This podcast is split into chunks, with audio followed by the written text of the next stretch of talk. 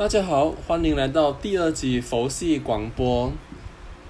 因为我的第一集佛系广播关于 Godzilla vs Kong 的留言得到非常好的好评，然后根据群众的听众的要求，我就做了第二集，同一天做了第二集，课题为青少年如何克制沉迷网络。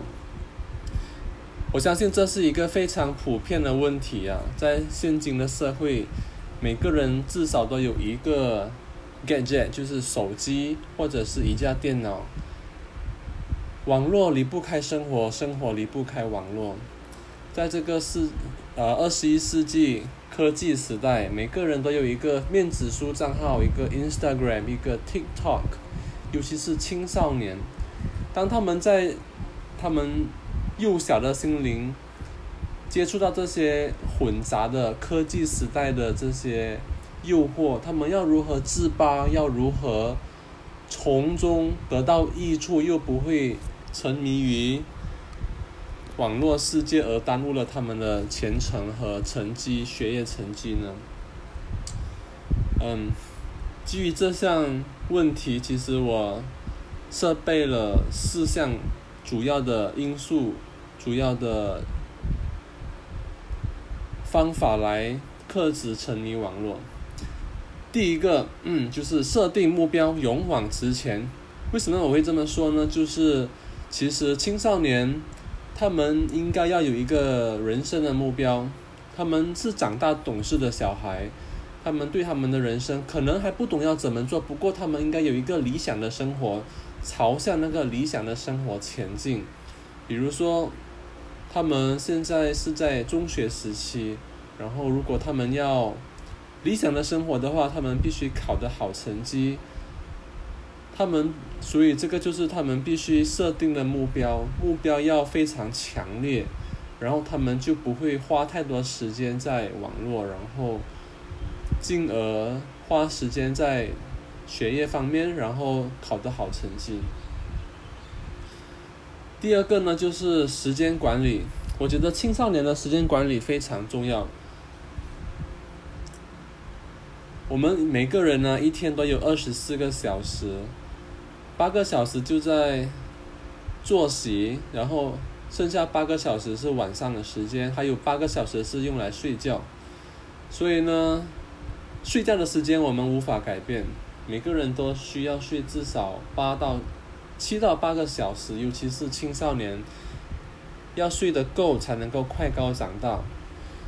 至于剩下的十六个小时要怎么运用呢？除了吃饭、交通，其实基本上都是要必须花在学业，然后花在补习，花在做功课。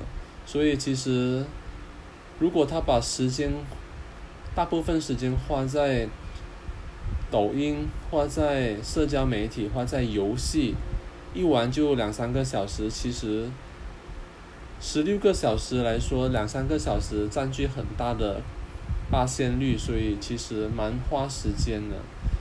所以这方面呢，青少年必须自己克制。如果青少年不能克制的话，其实父母扮演着非常重要的角色。好让青少年不会浪费他们的时间，所以呢，其实时间管理是非常的重要。第三个呢，我想说的就是多参与一些户外活动。其实除了课业，除了一些正常的作息，课外活动呢，户外活动是非常非常的重要。青少年是一个血气方刚。充满活力的一群人士，他们一定要去一些户外活动，好让他们把身体除了得到一些健康，然后能能够让他们更加有强壮的体魄。当你们有了强壮的体魄，你们才有更加多的精力去面对生活上的挑战。有些人他们会觉得意志消沉，觉得很。压力，然后觉得很没有上进心。这个原因呢，我相信大部分的原因就是因为他们一直待在室内。其实，室内是一个非常有压迫感的空间。本身我是非常一个向外走的人，我是一个非常支持户外活动的阳光男孩，所以这个方面我觉得是非常重要的。每天至少一个小时到公园去走走，呼吸新鲜空气，然后听一下鸟叫声，或者是看一下绿色的草木，还有湖里的水啊，河里的水，还有那些鱼儿，其实对我们的身体是非常有帮助的。然后最后一个呢，其实父母在教导孩子方面扮演着非常重要的角色。现今的孩子其实就是二十一世纪的孩子。另外一个称呼，我也不懂这个这么说会不会不好？就是所谓的“草莓一族”。青少年现在的不像我们以前七八十年代的小孩，就是可以打可以骂。现在的小孩呢，嗯，是不是说吃软不吃硬呢？就是我们必须以理服人。呃，语言上的暴力呢，或者是肢体上的暴力，就可能对现在的小孩没有很大的帮助。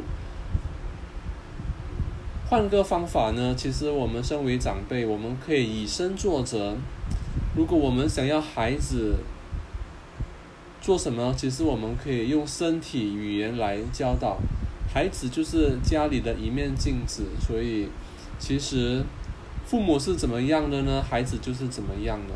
所以，家庭教导、亲身教导是非常非常的重要。